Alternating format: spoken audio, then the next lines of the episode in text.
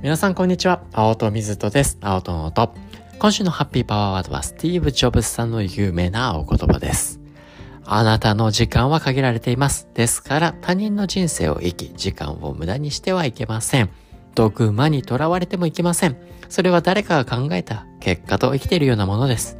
誰かの意見という雑音なんかにあなたの内なる声をかき消されないでください。そして最も重要なことは自分自身の心と直感に従う勇気を持つことです。それらはどういうわけかあなたが本当になりたいものを知っているのです。それ以外のものは全て二の次でしかありません。で、今週の月曜日ですね、ハッピーマンデーでそのお言葉のですね、深い意味を脳の観点から深掘っておりますので、気になる方はぜひ聞いていただきたいなというふうに思うんですが、今日テーマはですね、迷った時にどう決断していくのかということをですね、取り上げてみたいなというふうに思うんですけど、皆さんどうされます？迷った時に、どうやって、こうね、自分の意思決定していくのかと。で、そのパターンであったり考え方、いろいろあるんじゃないかなというふうに思うんですけど、今日ご紹介させていただいたこのスティーブ・ジョブズさんの言葉っていうのは僕にとってはすごく、すごく大事にしている言葉なんですよね。で、そう、あの、本当ね、自分の意思決定行動するときに、周りの人たちであったりだとか、周りにある情報であったりだとか、時にそれがデータであったりだとか、そういったものにね、従って意思決定行動する。それもね、決して悪いわけではないとは思いますし、それは新たなね、他者が見るからこそ、あるいはデータが示すからこその結果っていうこともあるのかなというふうに思うんですが、僕はですね、まずもって、そういったものに従って行動するっていうことをしてこなかったですし、あまりしたくないなっていうところですね。あの、迷った時には、誰かの言葉であったりだとか、もちろんね、大切な人とかもいる。その意見は自分に取り入れて学ぶってことはするんですが、誰かの言葉であったり、世の中にある情報であったりだとか、そういったね、データであったりっていうところに、あの、頼るっていうことはしていないなぁと。もうそうではなくて、迷えば迷うほど自分の内側の声、インナーボイスですよね。これを頼りにしますし、自分がファーストインスピレーションだったりだとか、心の内側にビッてきたところですね。まさに心とか直感の部分ですね。ここを再確認していくっていうことをですね、すごくすごく大切にしている。で、これは脳の観点から見ても、今までそれを脳を知らない時もそうやって生きてきたかなっていうふうに思うんですけど、改めて脳を知れば知るほど、このね、自分が心、そして直感を持って示してくれてるっていうことは、脳がボトムアップ的にバイオロジカルに脳が今までの経験からパターン学習してそっちの方がいいんじゃないのってね、示してくれているところでもあるので、あのね、従っていく。まあ、大事ですよね。これは、ハッピーストレスでもですね、お話しした、あの、ハッピーストレスじゃない、ハッピーマンデーですね、今週月曜日お話しさせていただいたところになるんですけど、いや、他にもですね、僕の中である程度基準っていうものがあってですね、まず、何よりも迷った時、その自分がね、やるのかやらないのかっていう時ですね、自分の心に本当に聞くのは、本当に心からそれやりたいの？挑戦したいの？それとも挑戦したくないことなの？っていう自分が本当にやりたいかやりたくないか。これはですね、心から、心から確認をしていく。どんなに例えばね、お金のいい、ね、魅力的な模試であったとしても、本当にそれやりたいのやりたくないの？っていうのはですね、自分の中で本当に心に尋ねていく。そこはですね、自分の中では一番のプライオリティ。で、まあ、そのやりたい、トライしたいのかしたくないのかっていうのは本当に心がワクワクするのかっていうところですね。ここが、なんか少しでもワクワクするのはちょっとやってみようって思うんですけど、全くワクワクしないようなところっていうのは自分の中では選択していかないっていう、ここをですね、第一義です。もう本当に一番一番一番一番大事ですね。で、その上で、もう一個ね、世の中、この辺は結構よ、なんか言われてると思うんですよね。第二の次元としてすごく意識してることとしては、できるのできないのっていうことですね。これよ、これもよく言われるんですよ。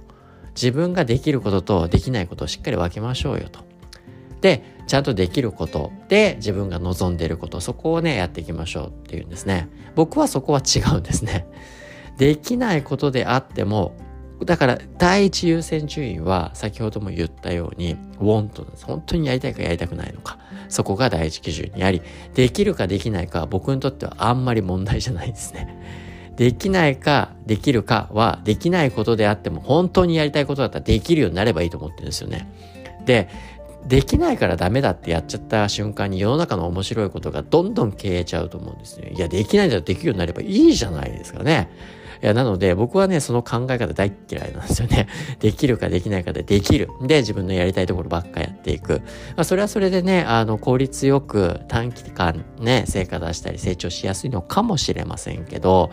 できないからって諦めちゃ僕はいけないと思うんですよ。できなかった。けどそれでも本当に自分がやりたいんだったら、ちょっとできるようになればいいじゃないですかっていうことですね。とりわけこう頭を使ってったりだとか、ね、ビジネス文脈のことっていうのは大抵なんとかなるんです。これが、ね、身体を動かしてたりだとか、すごく技術的なことで繰り返されなきゃいけないところ、もう人間のね、繊細な動きであったり、ミクロな単位のね、細かい動きが表されるみたいなところになってくると、これはね、やっぱりね、もう長い年月をかけて体得していくっていうことが必要になっていくことがいっぱいありますから、それはもしかしたら僕の中でもできなかったらやらないことってなるかもしれないけれども、ただ、まあ脳を使って考えていくとか、ね、実践の身体性をそんなに使っていかないっていう文脈におけるビジネス文脈だったりというところに関しては、やるかやらないか、そして学ぶか成長するかしないか、それはやったらやっただけ伸びやすいことばっかですから、できなくな、できなくたってできるようになればいい。もう間違いなく僕はそう思っているので、なんで普通と違うね、あの、僕の中での決め方っていうのは、やりたくないか、やりたいか、いや、本当にやりたいかってことまず尋ね。やりたいんだったらできるかできないか、そこは問わないってことを意識しますね。できなくても、それはできるようになればいいじゃないって考えますよっていうこと。そして第3のポイントとして僕の中で大切にしていることっていうのは、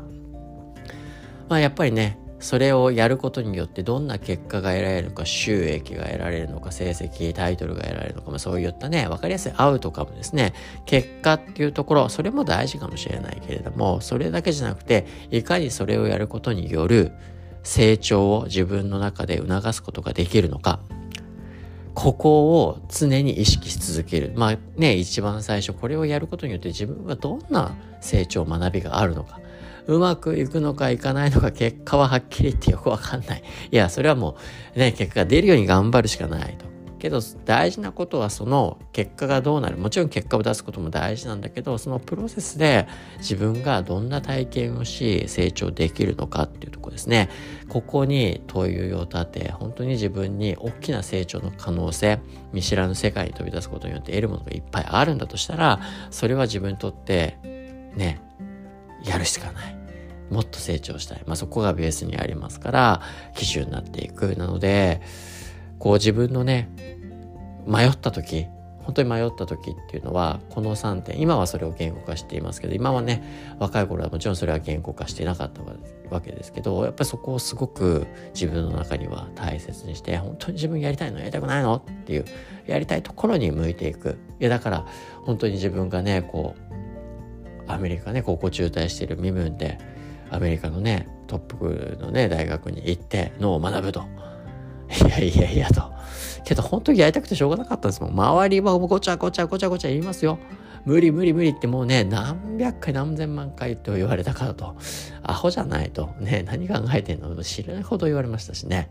まあそういうこともあるしねデータなんて言ったりねそんなね高校中退してアメリカのね UCLA っていう大学の神経学で出てる人で見聞きもねデータもありようがない。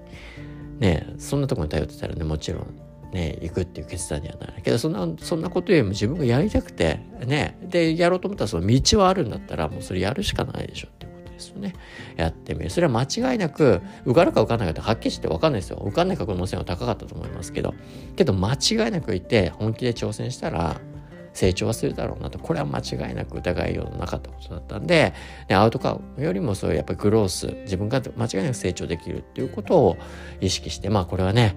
ね当時は当然親もそういった形でお前が本気でやってればそういう成長できるからって言ってくれたのが大きかったなというふうに思いますが本当にやりたいのやりたくないのできるかできないかは問わない。それはできるようになればいい。そして、結果じゃなくて、こう、成長に意識を向ける。これが僕の中での迷った時に大切にしたいことかなというふうに思います。というわけで今日はですね、迷った時にどうすんのと、アウト的な目線を皆さんにご紹介させていただきました。ありがとうございました。